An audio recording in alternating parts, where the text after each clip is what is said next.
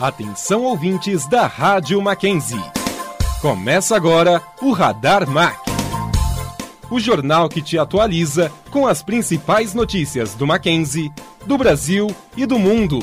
Uma produção dos alunos de jornalismo em parceria com o Núcleo de Produção e Desenvolvimento Acadêmico da Universidade Presbiteriana Mackenzie.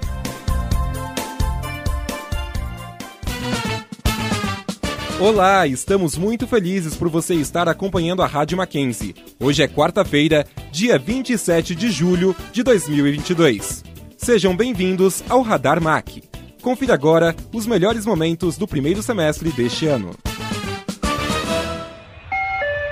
Atenção, senhores ouvintes. Estamos pousando no Radar Mac. Agora, notícias internacionais.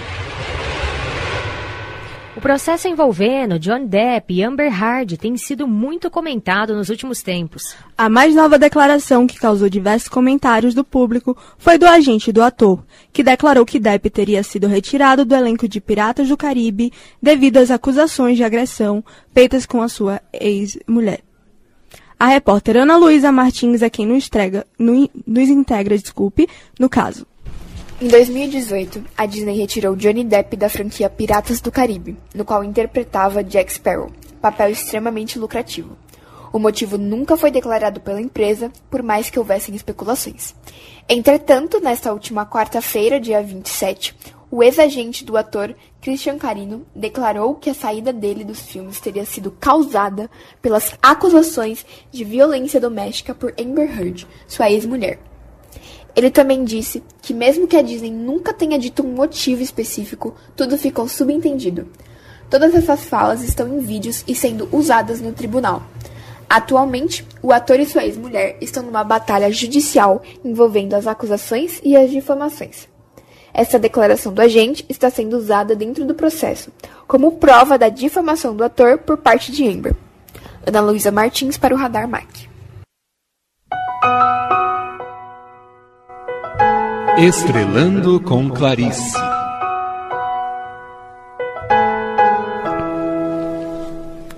E hoje é o último episódio do quadro Estrelando com Clarice aqui no Radar.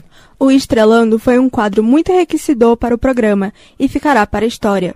A produção é da repórter Carolina Trancoso.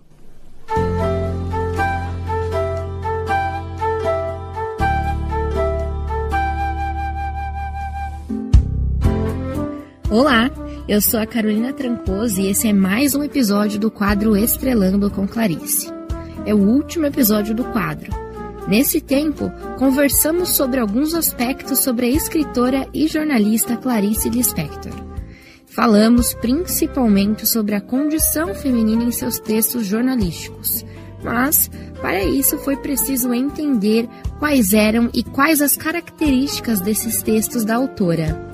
Conhecer a fronteira entre esses textos no âmbito literário e jornalístico também fez parte do processo para compreender suas narrativas. E, como sempre mencionei aqui no quadro, falar sobre Clarice é mergulhar em um mundo de descobertas e reflexões.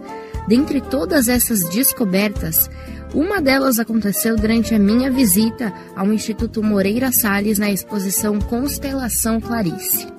Eu trouxe para vocês algumas curiosidades sobre a exposição e tudo o que me chamou a atenção.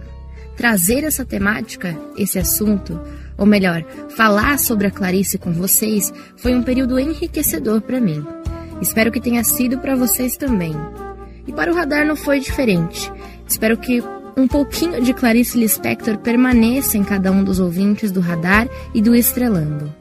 Obrigada pela audiência de vocês. O Estrelando está acabando mas eu ainda continuo por aqui no radar que te mantém informado com as notícias mais importantes do momento e do mundo.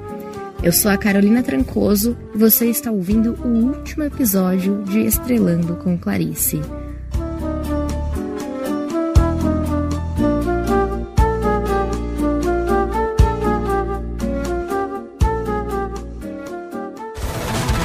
Cinema, cultura, música, tudo que rola no mundo do entretenimento. Você confere agora no Rádio X.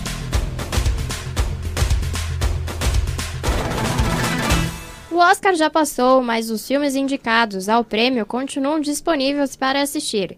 E hoje a gente vai conhecer um pouco da história e temática do filme Ataque dos Cães, que teve as maiores indicações ao Oscar deste ano. A repórter Domitila Araújo está aqui no estúdio e vai contar um pouquinho pra gente sobre este filme. Boa tarde, Domitila.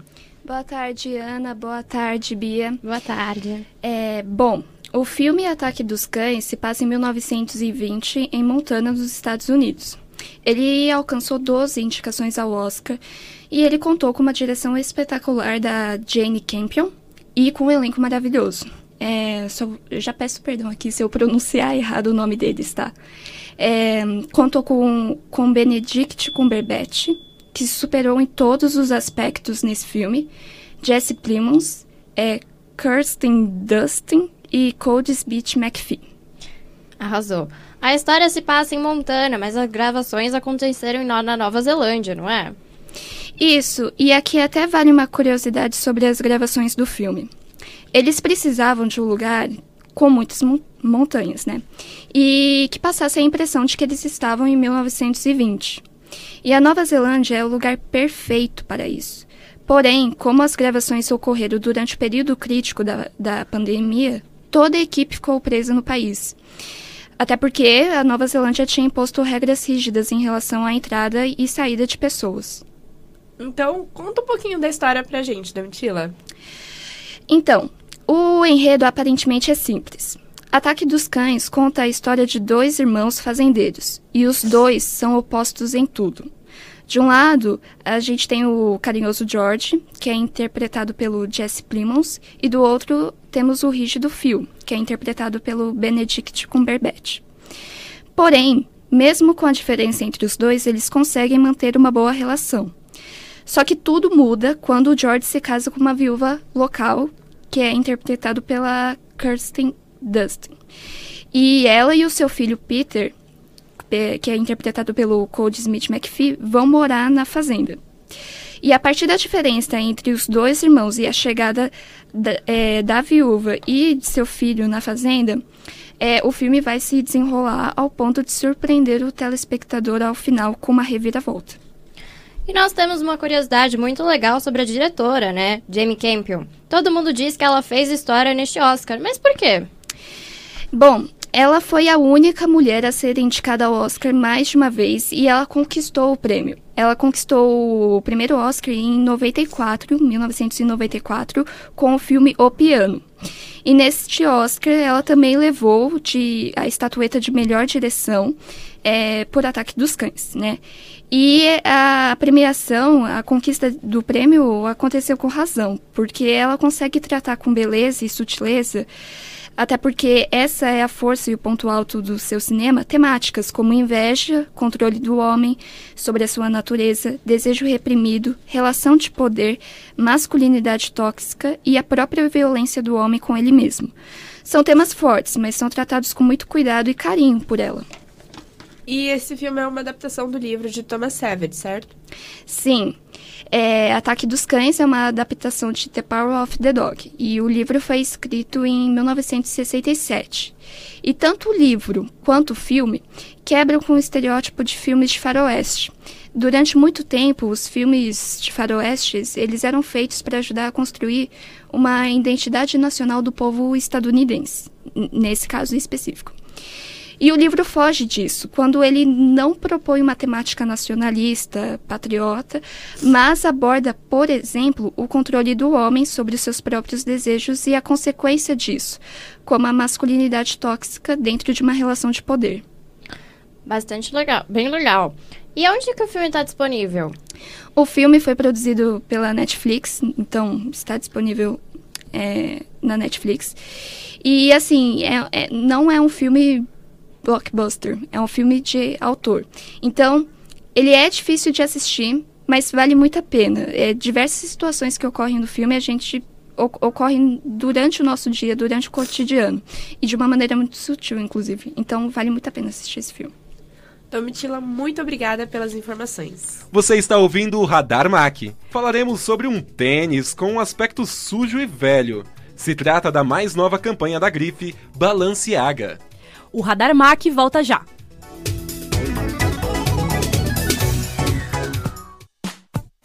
Radar MAC volta já.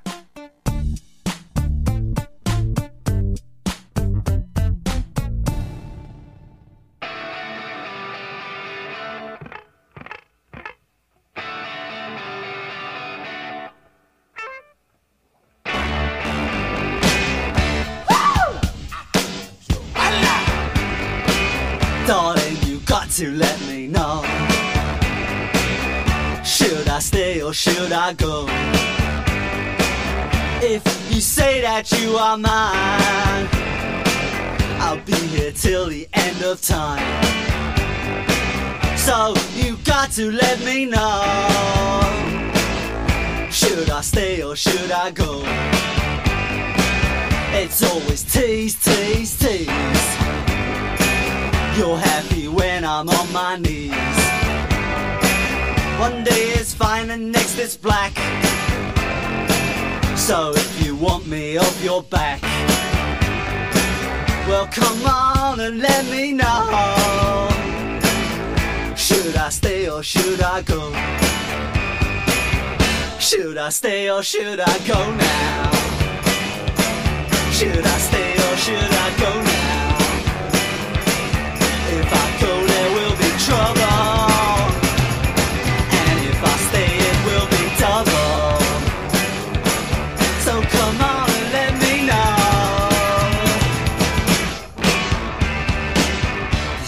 These indecisions bugging me.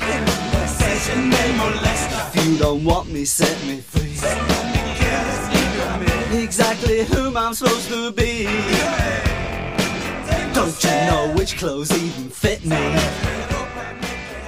Você está ouvindo Should I Stay or Should I Go? de The Clash. Cool it or should I blow?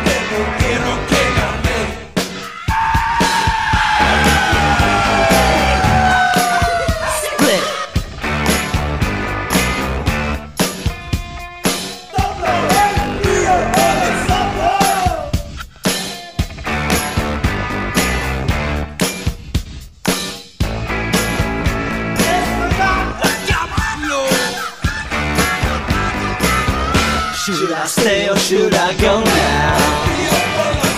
Should I stay or should I go now? If I go, there will be trouble. And if I stay, it will be double. So you gotta let me know. Should I cool it or should I blow?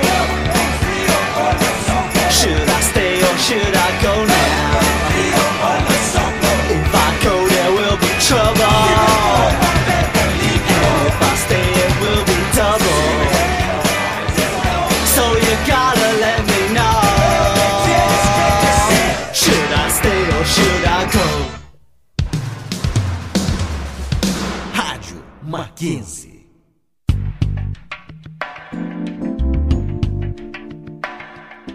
Trabalho do jornalista é fundamental para a construção de uma sociedade democrática. E no mundo com uma quantidade imensa de informações, sua participação é cada vez mais importante. É o jornalista que vai apurar, analisar e investigar para que essas informações cheguem de forma clara ao público. Mas esse profissional também deve estar preparado para atuar fora dos tradicionais veículos de imprensa, como nas assessorias de comunicação corporativa em empresas públicas ou privadas, além de saber produzir e administrar conteúdo informativo e de marca. Pensando nisso, o curso de jornalismo do Mackenzie prepara o aluno com conteúdos teóricos e práticos diversos para que ele tenha uma formação ampla, mais credibilidade e sensibilidade. Curso de jornalismo do Mackenzie, há mais de 20 anos preparando profissionais e cidadãos com ética e responsabilidade.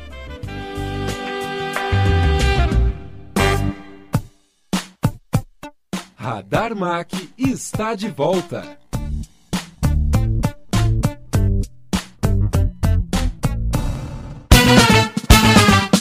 Melhores momentos Radar Mac.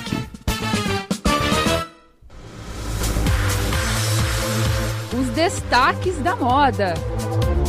Tendências, eventos e comentários. Hora da nossa conexão com as meninas da Pilvi Talks. E agora, um pouco de polêmica no mundo da moda. Pois é, Israel. Você compraria um tênis com um aspecto sujo e velho? Esse que se trata da nova campanha da Balenciaga que bombou nas redes sociais e a nossa repórter Nicole Gargalaca nos traz mais informações. Até onde vai o marketing da Balenciaga? No dia 9 de maio, a Balenciaga divulgou imagens dos tênis que prometem ser a nova aposta da grife para a coleção dos seus ugly shoes, ou sapatos feios. A Balenciaga vem investindo no mercado dos ugly shoes há um tempo. Como sabemos, o Crocs verde com salto já havia causado uma certa polêmica no mundo da moda. Porém, dessa vez, a grife apostou em tênis surrados, completamente desgastados, tanto no tecido quanto nas solas. Buracos e sujeira no tecido também fazem parte da estética desses tênis. Mas até onde vai o marketing da Balenciaga? Sabemos que para uma grife atingir um certo patamar de relevância, ela precisa estar principalmente sendo comentada pela sociedade. Como vimos anteriormente, essa fórmula já havia se repetido com o polêmico Crocs de salto alto. Agora, tanto pessoas inseridas no mundo da moda quanto pessoas que não apreciam tanto assim estão comentando sobre o mais novo lançamento da marca. Mas afinal, esses tênis serão comercializados? A resposta para essa pergunta é sim e não, porque 100 pares dos caros tênis foram produzidos. Portanto, podemos considerar como um artigo de colecionador da marca, mas não há nenhuma facilidade em adquirir um desses pares, uma vez que apenas 100 foram produzidos para pessoas que são consumidoras da marca há muitos anos. E você, acha que vale a pena? Compraria um tênis com aparência de velho, usado e sujo? Nicole Gargalaca, da equipe POV Talks, para o Radar Mac. Cinema, cultura, música, tudo que rola no mundo do entretenimento. Você confere agora no Rádio X.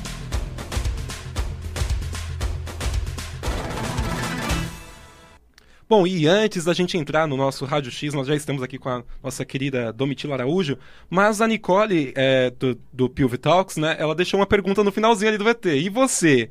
Compraria um tênis com aparência de velho, usado e sujo? Você compraria, Bia? Olha, acho que não, viu, Israel? A gente pode encontrar isso aí com tanta facilidade, assim, hoje. Todo mundo tem um desse estilo, gente. Para que gastar tanto dinheiro, Não é, né? exatamente. Com certeza ali no fundo do meu guarda-roupa tem um bem surradinho ali, bem velho, furado, rasgado. E você, Domi, você compraria um tênis Não. assim? Não, de Não. jeito nenhum, né?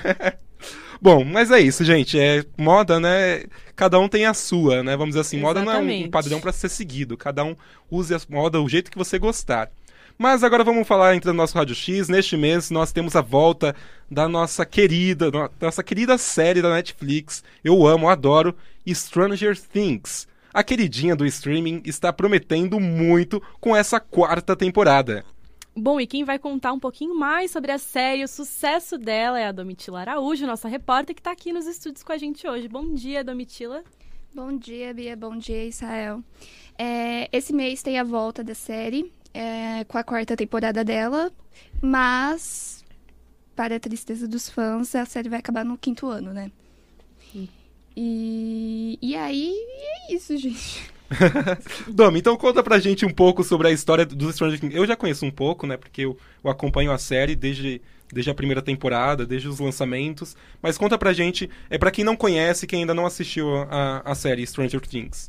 É uma série de ficção científica que no início era com crianças, mas os atores cresceram, então agora são adolescentes, jovens. E tudo começa com o desaparecimento de um dos meninos, Will Byers, e ele desapareceu de uma forma muito esquisita. E, e aí o pessoal começa a procurar ele, e, e paralelo a isso aparece a Eleven na história. E ela é uma menina estranha, ela é uma menina assustada, só que ela é muito poderosa. E a partir desse momento a narrativa começa a se desenrolar.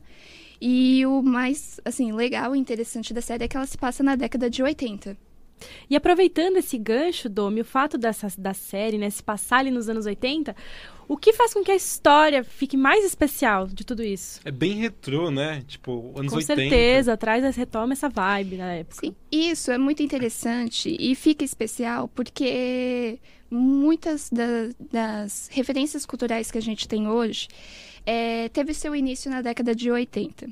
Então, por exemplo, na segunda temporada a gente tem uma referência a Caça-Fantasmas, que é um ícone da década de 80. E a gente também tem uma referência a uma cena do de ET extraterrestre do Spielberg, Steven Spielberg, que foi lançado em 1982. Só que a minha referência, assim, mais legal, a, que eu acho, pelo menos, é com a banda inglesa The Clash, com a música Should I Stay or Should I, Should I Go?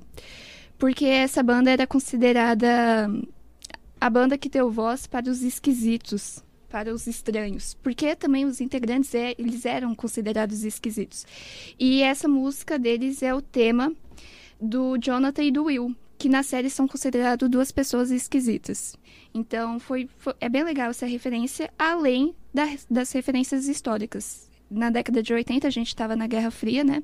Então a série também traz isso de uma maneira lúdica, até romantizada, mas traz um pouco desse, dessa parte histórica. É, e você citou a música Should I Stay or Should I Go? É, foi a música que nós ouvimos é, no último intervalo aqui do, do, do radar, né? A gente tocou ela para você já se habituar, conhecer. Foi, foi tudo proposital ali, né? Tava Mas, tudo programado. Tá tudo programado. Mas é, é, essa série é uma série muito tranquila, muito leve de assistir. Ela é uma série muito gostosa. para quem não assistiu, eu recomendo. E que te prende, e né? E que te prende, você sempre. Não, eu assisto as temporadas tudo em um dia só, tipo, maratona de uma vez, porque eu fico muito curioso para saber o que, que, vai acontecer depois, né? Sim. Mas, é, de modo geral, o que, que a série aborda, Domi?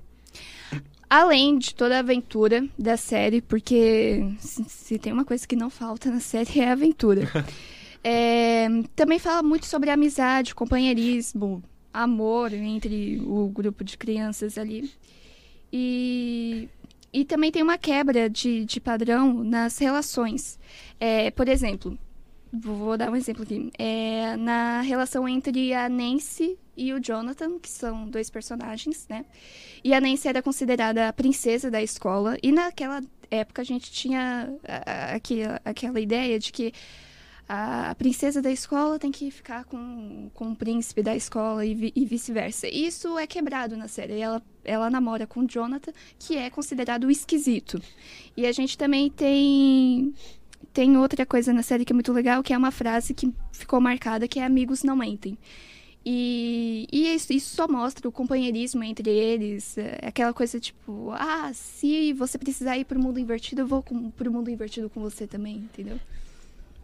Essas referências e todas essas questões quebra de padrões são muito interessantes na série, né, Domi? Uhum. Mas então, qual é a sua expectativa e por quê, né? Qual é a sua expectativa para a quarta temporada que tá tão grande aí nas redes sociais?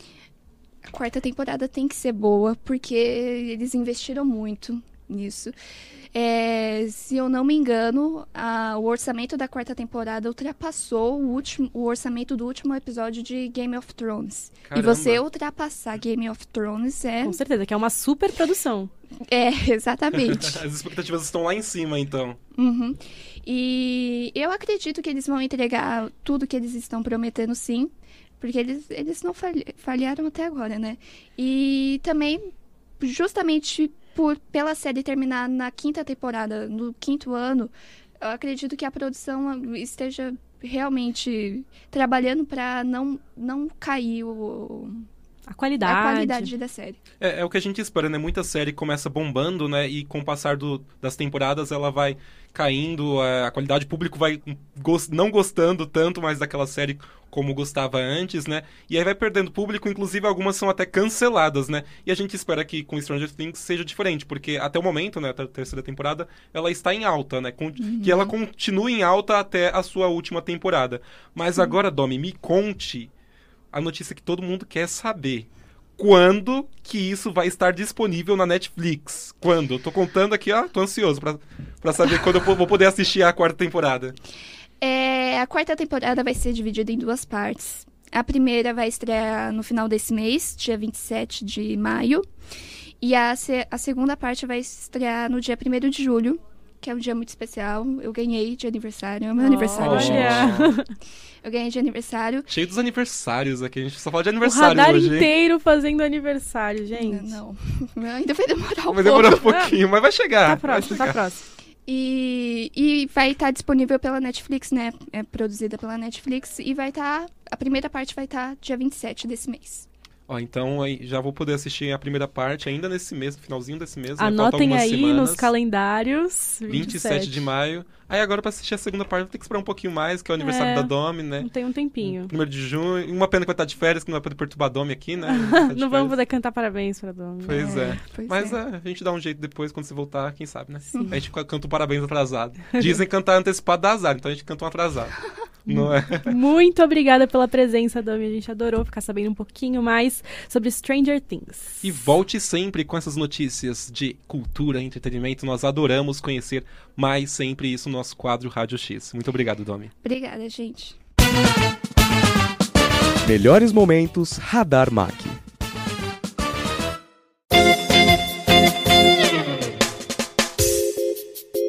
Desvendando a moda.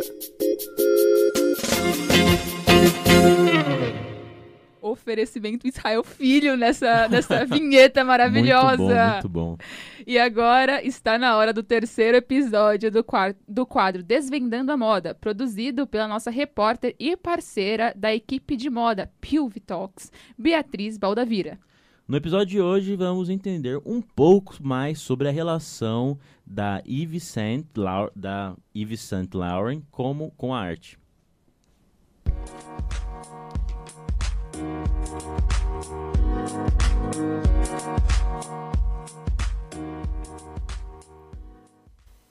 Como vimos nos episódios anteriores, Yves Saint Laurent foi um grande mestre da criatividade e inovação. Ele deu um guarda-roupa à altura da nova mulher que surgia, trouxe diversidade para sua marca e popularizou a moda pronta. Além disso, Yves, que era um grande admirador de arte, explorou algumas vezes o limite da arte na moda. Yves apresentou em 1965 uma de suas criações mais emblemáticas, o vestido Mondrian. Sendo um dos pioneiros a trazer peças inspiradas em obras de arte, na coleção de alta costura outono-inverno de 65, ele trouxe vestidos tubinhos com silhuetas retas inspiradas em uma obra do pintor holandês Pierre Mondrian. A obra original foi feita em 1929, tendo como principais características as cores primárias e formas geométricas. Yves trouxe uma releitura da obra em vestidos retos, com comprimento acima dos joelhos e feitos em jersey, um tecido rígido que deu estrutura às peças. Os vestidos traziam, assim como na obra, as cores primárias, vermelho, azul, amarelo, preto e branco, além do formato geométrico. Mais tarde, o vestido Mondrian serviu de inspiração para vários artistas, como Vivian Westwood, Moschino e vários outros estilistas que vão beber dessa fonte para suas coleções. Yves Saint Laurent era um grande admirador da arte. Além do vestido Mondrian, ele também trouxe peças inspiradas nas obras de Van Gogh e Picasso, além de explorar também elementos étnicos, criando coleções inspiradas na África e na China, por exemplo. Este ano, a marca criada por Yves, que leva o seu nome, completa 60 anos. Como uma homenagem e forma de mostrar essa paixão e diálogo estabelecido ao longo do tempo por Yves entre moda e arte, a Saint Laurent exibe em seis museus de Paris as peças emblemáticas da grife.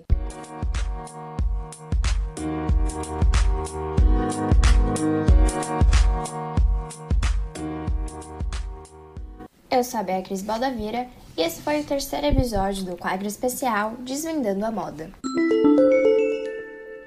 Antes da gente fechar esse bloco sobre moda, Gabriel, você pode repetir pra gente o nome da equipe e o nome desse grande mestre da moda, por favor? Vamos lá, eu vou tentar, eu vou tentar. Bora. Eu pratiquei aqui enquanto eu tava passando. Pilv Talks. Exatamente. E agora o outro que é muito mais difícil, assim, pra mim. Eu sou caipira, gente, pelo amor de Deus. Yves Saint Laurent. Exatamente, palmas. Muito bem, muito bem. Obrigado. Pode seguir. Vamos seguir a Vamos programação seguir, agora. Radar Mac. Vamos falar de mobilidade. O grupo CCR passou a operar neste, neste ano a segunda maior extensão micro, microferroviária de São Paulo. Em janeiro, o consórcio Via Mobilidade assumiu definitivamente a operação e manutenção das, das linhas 8 Diamante e 9 Esmeralda do sistema de trens metropolitanos. Antes, os dois atendimentos eram geridos pela Companhia Paulista de Trens Metropolitanos, a CPTM. O grupo CCR já operava as linhas 4 amarela com o consórcio Via 4 e 5 lilás também com a Via Mobilidade. Ambas as linhas fazem parte do metrô. Além desses dois eixos ferroviários, o grupo também deverá operar mais uma, a linha 17 Ouro do Monotrilho. Comparando as três empresas que atuam na região metropolitana de São Paulo, a CCR passa a ser a segunda em extensão da malha, com 118 quilômetros, ficando atrás apenas da CPTM, com 196 quilômetros. A metropolitana de São Paulo faz a gestão de apenas 69,7 quilômetros dos trilhos. Apesar da privatização das linhas, a promessa de melhorias não estão sendo cumpridas. As recém-privatizadas recém linhas 8 e 9 estão enfrentando problemas constantes e o consórcio foi multado novamente no início deste mês. O total das penalidades chega a 7,9 milhões de reais. A empresa também é alvo de investigação do Ministério Público por causa dos problemas. Em março deste ano, a Secretaria de Transportes Metropolitanos já havia multado a Via Mobilidade em 4,3 milhões de reais, após a instauração de processos administrativos sancionadores em razão de descumprimentos de procedimentos operacionais e da interrupção da prestação do serviço. Segundo a pasta, reincidentes episódios de falhas passaram por análise administrativa e geraram as novas multas à Via Mobilidade. Alguns exemplos dessas falhas são a abertura de portas do lado contrário à plataforma, desrespeito à sinalização de via e questões contratuais relacionadas à operação. Radar MAC. Você está ouvindo o Radar MAC. E no próximo bloco, na Rádio X, vamos para um bate-papo com Israel Filho sobre os 40 anos de rock nacional. O Radar MAC volta já.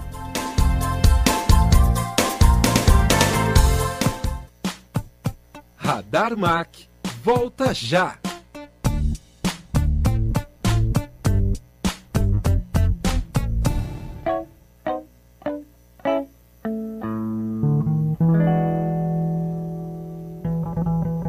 Me diz, meu Deus, o que é que eu vou cantar? Se até cantar sobre me diz, meu Deus, o que é que eu vou cantar? Já foi cantado por alguém, além do mais, tudo que é novo hoje em dia falam mais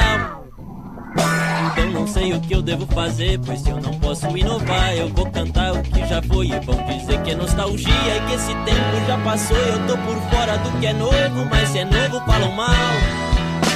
E hoje faz sucesso quem faz plágio diferente. De repente, pode até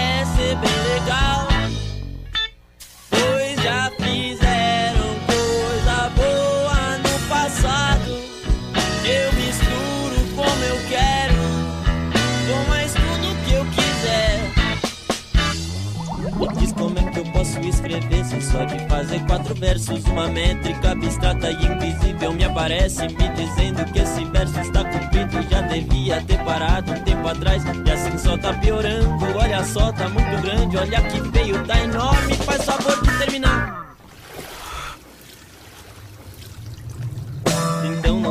que eu devo fazer. Pois se eu fizer bem quadradão, vão me chamar de quadradão. Mas se fizer muita loucura, vão dizer que eu tô maluco. E desse jeito você nunca vai ser muito popular.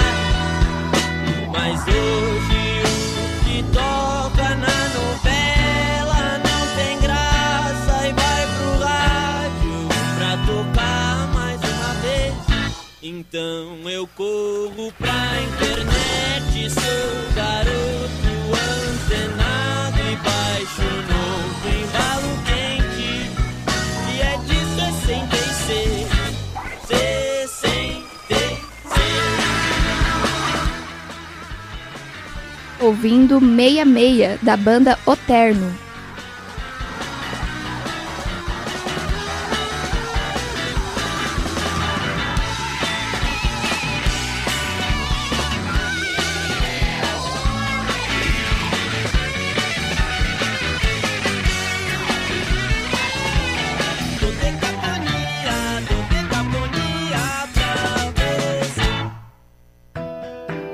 Estudar é uma forma de ampliar horizontes. E no Mackenzie, sempre é hora de aprender. Não importa se você é criança, adolescente ou adulto, porque aqui você sempre encontra educação de qualidade, do ensino fundamental à pós-graduação. Descubra o que o Mackenzie pode oferecer. Mackenzie, um mundo para você. Radar Mac está de volta.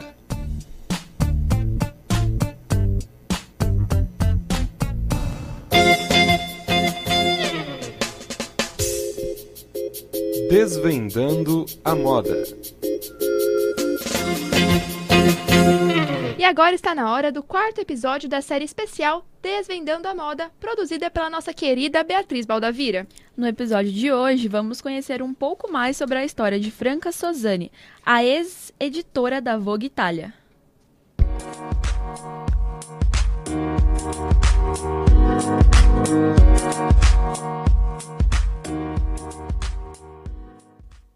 Franca Suzane provou que a moda é muito mais do que futilidades e roupas.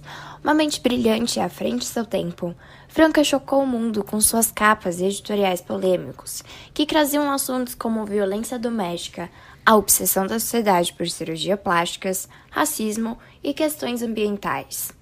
Usando a moda como uma maneira de manifestar sua visão de mundo e propondo reflexões, Franca construiu um enorme legado aos longos dos 28 anos que esteve à frente da Vogue Itália. Procurando impactar e se comunicar com o mundo, a imagem desempenhou um papel importantíssimo nas páginas de sua revista. Segundo as suas palavras, a Vogue era italiano e eu queria comunicar a todos, então pensei em criar imagens que fossem feitas para falar. Franca produziu editoriais com grandes nomes da fotografia, como Steven Menzel e Bruce Weber, dando liberdade para esses profissionais explorarem a criatividade. Mesmo sendo muitas vezes criticadas por suas escolhas polêmicas, com temas que fugiam do senso comum, Franca seguiu pelo caminho ousado, trazendo assuntos de extrema importância que não eram comentados, eram muitas vezes ignorados. E para usar ainda mais, Franca fez isso na Vogue, a Bíblia da moda, provando que esse universo vai muito além de roupas. Além de um trabalho impecável, Franca também dedicou parte de sua vida à filantropia, participando de projetos que ofereciam estudo e oportunidade de trabalho para aqueles que tinham poucas, mas um enorme talento. Franca faleceu em 2016. Franca faleceu em 2016, mas deixou sua marca e a sua mensagem em cada página das 22 edições que produziu uma história de coragem, sem medo de ousar e falar sobre o que era necessário, Franca se tornou uma das maiores lendas do mundo editorial. Na Netflix está disponível o documentário Franca, Chaos in Creation, que foi produzido por Francesco Carotini, filho de Franca, que conta sobre a sua trajetória.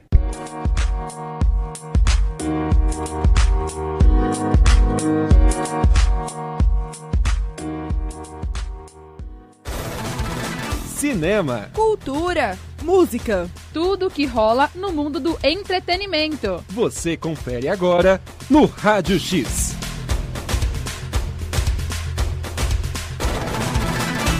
E no dia 22 de abril estreou Heartstopper na Netflix, uma série de romance adolescente de oito episódios, baseado no graphic novel de mesmo nome da escritora Alice, Alice Oseman. Apesar de parecer um grande clichê, a história traz um romance LGBT e aborda muitas pautas importantes como a descoberta de sexualidade.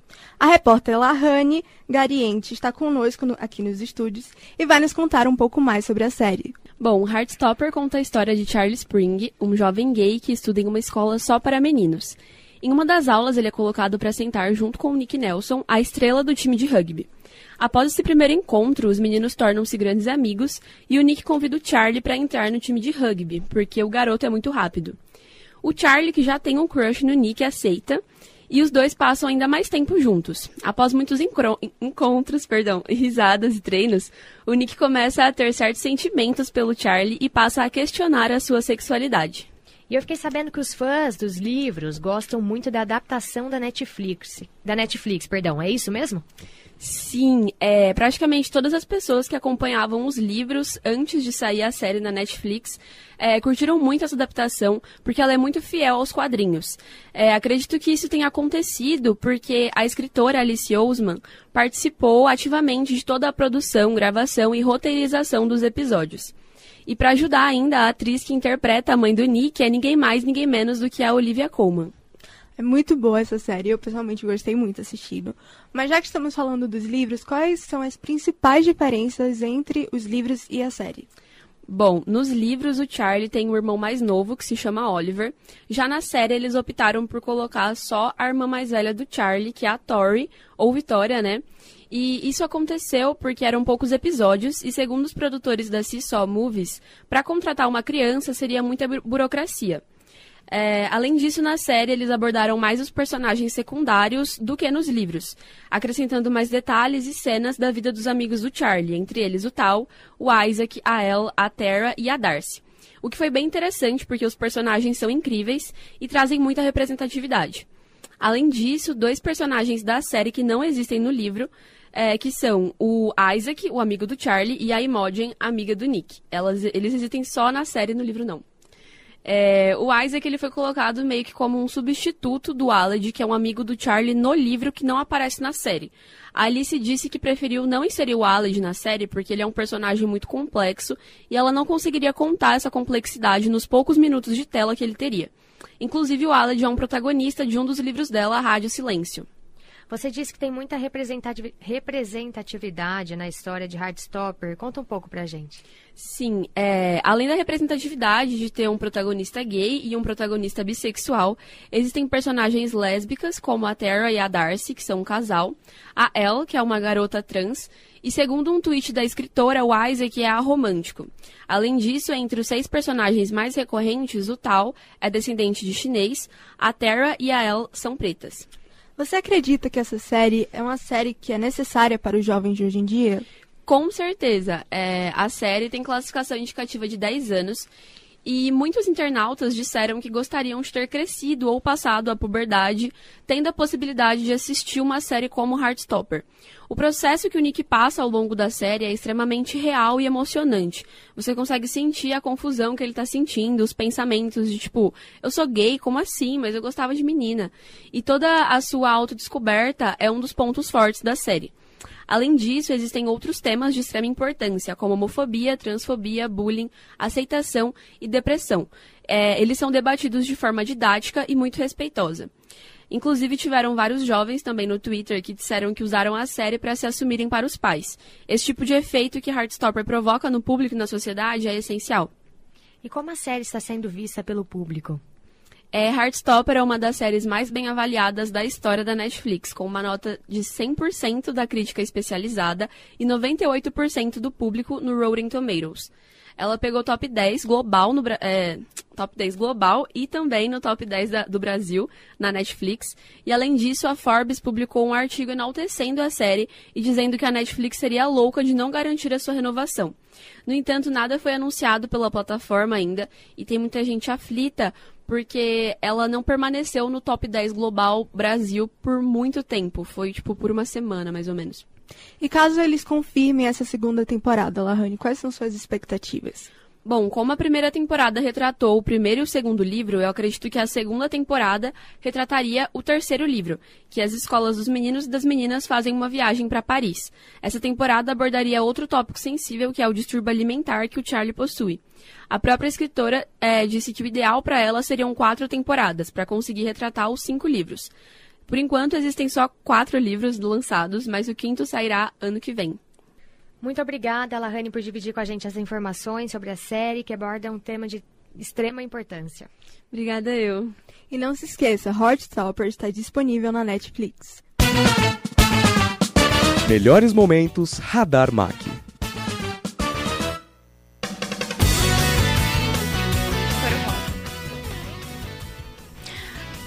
Doutor Estranho bateu 185 milhões de dólares nas bilheterias na semana do lançamento. Com esse marco, o filme ultrapassou Batman e possui maior bilheteria. Veja mais detalhes com Giovanna Carvalho. O novo filme da Marvel, Doutor Estranho no Multiverso da Loucura, teve a segunda maior bilheteria em tempos de pandemia em seu final de semana de estreia nos Estados Unidos. O valor arrecadado foi de 185 milhões de dólares nas telas dos cinemas norte-americanos, ficando atrás somente de Homem-Aranha Sem Volta para Casa, que estreou em dezembro do ano passado no Brasil e arrecadou 260 milhões de dólares. Mas, mesmo assim, o filme lançado recentemente ultrapassou Batman, que era o filme de maior fim de semana de estreia do ano em termos de arrecadação, com 134 milhões de dólares. Isso é um feito tanto para o mercado cinematográfico do mundo, e principalmente para os estúdios Marvel, já que na pandemia houve o fechamento temporário das salas de cinema e uma baixa da população na procura de filmes nas telonas. Agora, com o fim das restrições do Covid-19, se espera que esse mercado retome com força e venha cada vez mais superando as bilheterias. Doutor Estranho 2 representa um retorno após os lançamentos de Viúva Negra, Shang-Chi Além dos Dez Anéis e Eternos, na era da Covid-19. Giovanna Carvalho para o Radar Mac. E neste ano estamos comemorando 40 anos do rock nacional, o que é muito importante e representativo para a história e cultura do Brasil. Exatamente. E para homenagear grandes artistas do nosso rock, está ocorrendo um festival promovido pela CCBB. Quem conta mais para a gente é o repórter Israel Filho. Bom dia, Israel.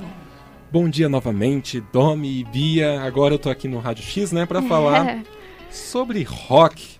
Bom, mais uma vez estamos falando sobre a década de 80, né? Mas de fato, os anos 80 foi muito importante para a nossa cultura. E esse ano está completando 40 anos da geração do rock nacional. E com um festival lindo que homenageia vários gigantes da nossa cultura. Israel, conta pra gente como surgiu essa geração. Bom, quando a gente fala de cultura, não dá para falar, não falar de política, né? Durante os anos 80 estávamos em plena ditadura militar.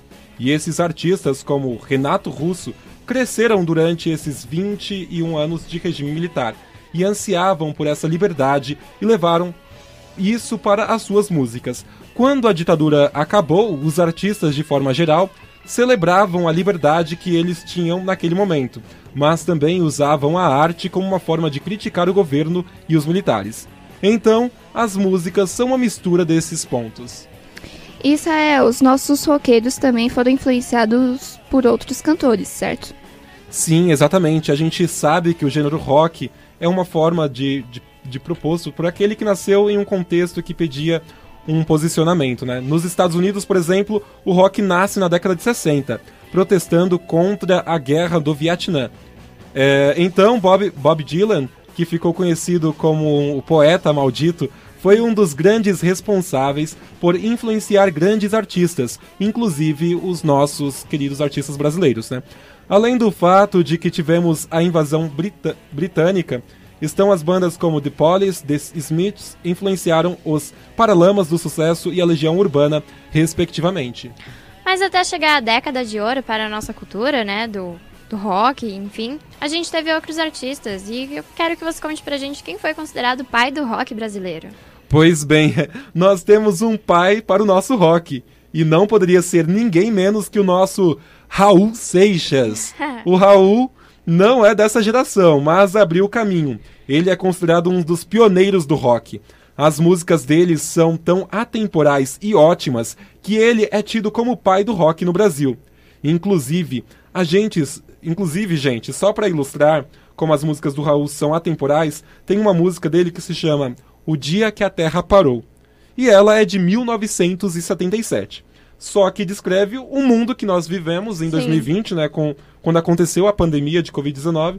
E é um negócio incrível, né? Mas também temos Os Mutantes, uma das principais bandas do Brasil. E também temos a nossa Rita Lee, a nossa roqueira preferida. Do coração. Isael, o que faz dessa geração ser tão especial? Bom, é justamente uma paixão pela música, a alegria por ter a liberdade tão desejada durante os 21 anos da ditadura militar e a crítica ao governo ditatorial. Algumas músicas dessa época são tão icônicas, assim como as suas bandas.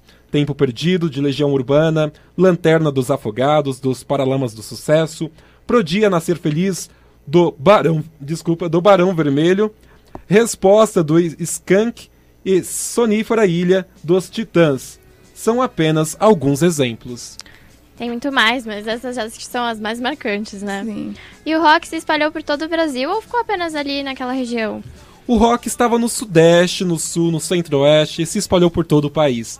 Porém, ficou mais concentrado nessas regiões. Mas quando falamos de rock nacional, não podemos esquecer que Brasília é a capital do rock. A capital do rock aqui no Brasil, né? Sim. Além de ser capital é. federal, é a capital do rock é. também. Grandes bandas surgiram por lá. E mais a mais icônica e influente, com certeza, é a Legião Urbana. Israel, é, agora eu quero saber. Você tem uma música preferida dessa época? Porque eu tenho. Qual é? Vamos, vamos, vamos, quero saber primeiro a sua. Já que você me fez a pergunta, eu vou devolver a pergunta. Qual que é a sua preferida? Ó, a minha preferida é Sonífera Ilha dos Titãs. Ah, excelente. Bom, o Festival do Rock no, no Brasil. De, é, é, música preferida, na verdade. Deixa eu tentar responder essa pergunta primeiro. Ai, gente. Revelações aqui. Revelações. Revelações. Ah, não, não, são tantas músicas, tem tanta coisa que eu acho que é impossível é, escolher só uma, né? Ah, Legião Urbana tem Legião várias, Urbana, né? nossa. É... Tempo Perdido Tempo da Perdido. Legião Urbana é Legião muito Urbana. bom. Eu, eu, gosto muito de Raul Seixas também. Hum. É, eu nasci há 10 mil anos atrás. Nossa. Metamor metamorfose, Metamorfose ambulante. Tem muita música aí que eu acho que é impossível eleger uma como a minha É preferida. difícil, é difícil. Mas vamos voltar a falar do, do Festival do Rock, de 40 anos, vai até o dia 5 de junho. Ocorre no Centro Cultural Banco do Brasil, como vocês já informaram, o CCBB, que possui sede aqui em São Paulo, Rio de Janeiro, Belo Horizonte e Brasília. O festival irá terminar na capital do rock, obviamente, Brasília, e os ingressos podem ser comprados pelo site Ingresso Certo a partir de 44 reais. É isso, gente. Essas são as. Eu já falei da minha preferida. É... Você tem alguma preferida, Bia? Ai, são muitas, gente. São muitas, né? Não, não dá. Não dá pra escolher. Mas são essas as informações. Fico aqui um meu abraço e caloroso e o Rock tá fazendo 40 anos. Parabéns pro, Parabéns pro pro É, a rock geração nacional. de 80 tá fazendo 40 anos. É, a geração mas do- é importante lembrar que o rock começou muito antes. Exatamente, 50. exatamente. É, é a geração do, do rock anos 80, né? Muito obrigado por, por isso, gente. Obrigada, Isa. Aí, ó, Legião Urbana ainda. Pra fechar com chave de ouro. geração, Coca-Cola, geração, Coca-Cola, geração, Coca-Cola.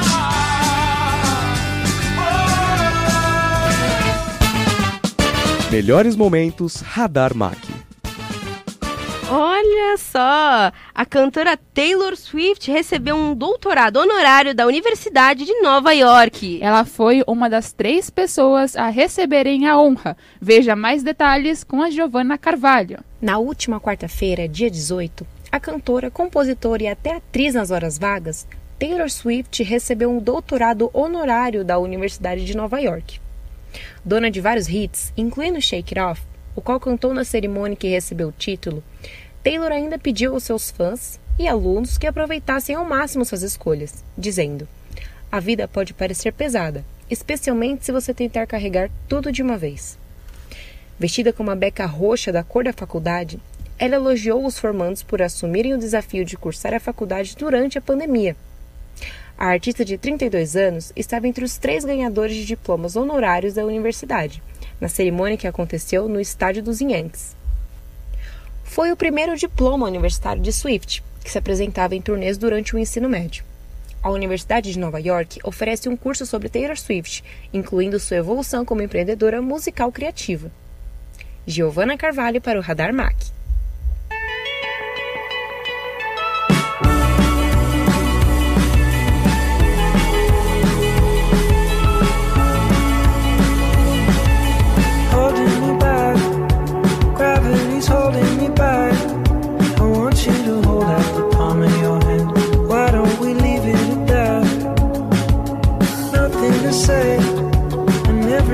steps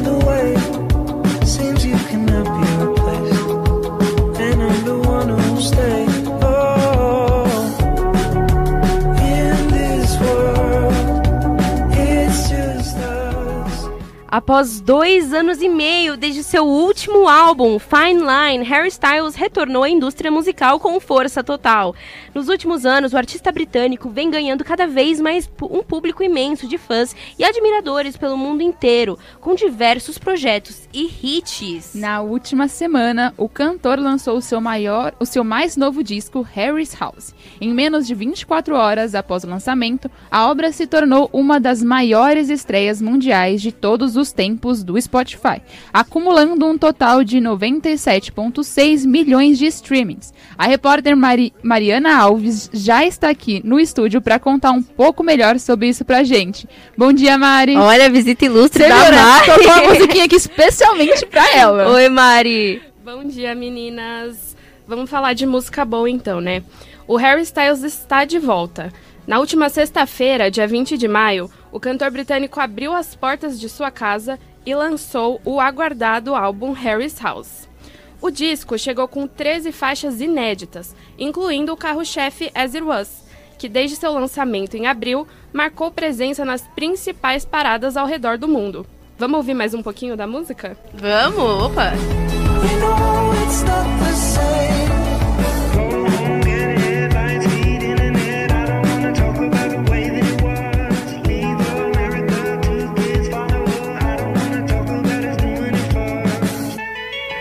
Estados Unidos, a música é a primeira a ter um milhão de cópias vendidas no ano, liderando o topo da importante Billboard Hot 100 por três semanas. Mari, conta pra gente como a crítica reagiu a esse álbum. Nick, além da boa recepção do público, o álbum Harry's House também agradou bastante a crítica especializada, viu? No Metacritic, site que reúne as críticas dos principais veículos especializados em música, o disco atingiu média geral de 82 pontos, com base em 21 reviews. A renomada revista Rolling Stone escreveu em sua crítica: Harry conseguiu o truque de tornar sua música ao mesmo tempo mais elegante e refinada, mas também mais calorosa e íntima. Vale lembrar que o Harry está com viagem marcada para o Brasil. Em dezembro, o cantor desembarca em São Paulo e passa também pelo Rio de Janeiro e Curitiba. Tudo isso com a Love on Tour, cantando os maiores sucessos da carreira e as músicas inéditas do novo disco. Mari, conta pra gente, você vai estar no show dele? Com certeza ela vai. Ó, ó o rostinho dela, não Podem responder. esperar a minha presença em pelo menos dois desses Pelo shows. menos dois. É Ó, isso. Que isso, cara. Mari, muito obrigada pelas informações, viu? Obrigada, Mari. Foi Obrigada, demais. meninas.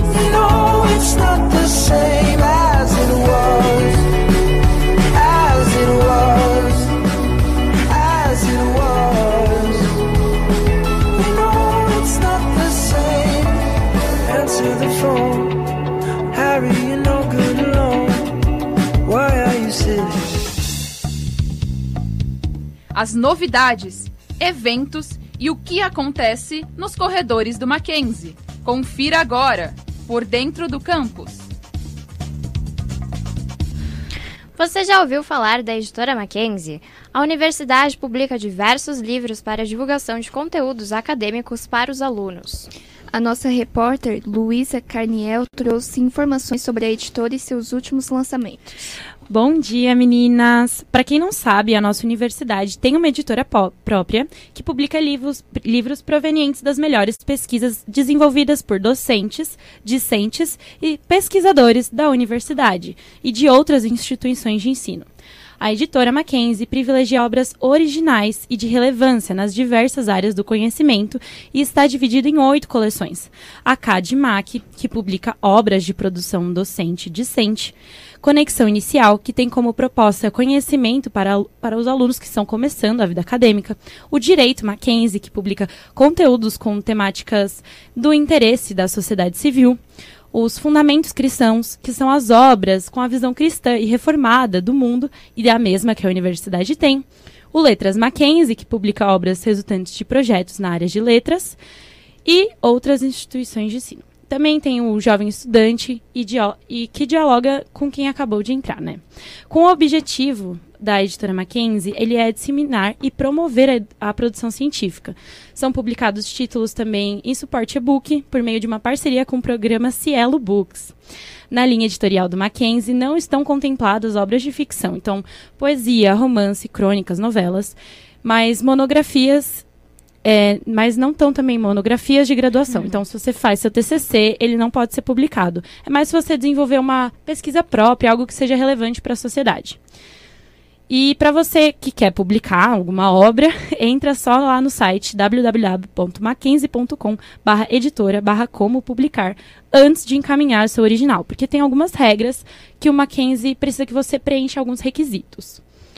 Bem bacana. E você pode nos falar quais são os últimos lançamentos da editora? Agora, falando dos últimos lançamentos, é, a gente tem na coleção de letras o livro Linguagem e Uso da Gramática, na vivência à teorização, dos autores Marise, Thaís Oliveira e André Conerigan. Já do direito, a gente tem o livro A Pesquisa Científica Aplicada no Direito, da Júlia Maurbin Ximenes.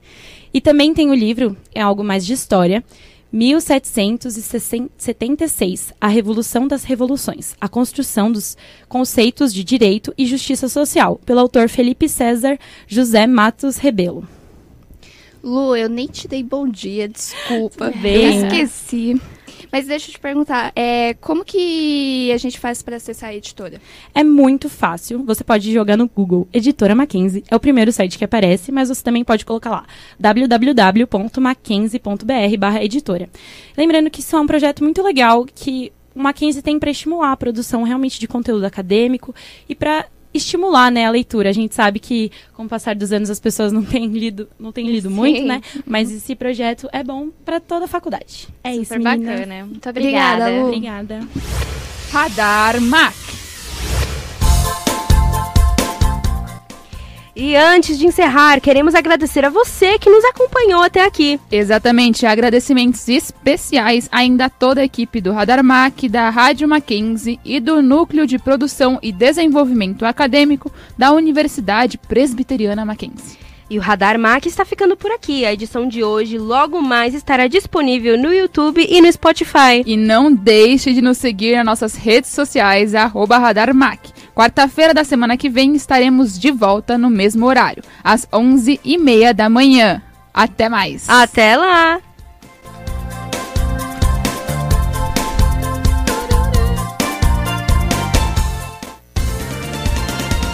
O Radar Mackenzie é uma produção dos alunos de jornalismo em parceria com o Núcleo de Produção e Desenvolvimento Acadêmico da Universidade Presbiteriana Mackenzie. Produção executiva Rádio Web, Doni Paruti. Supervisão do professor Vanderlei Dias. Radar Mac. As notícias do Mackenzie, do Brasil e do mundo, aqui na Rádio Mackenzie.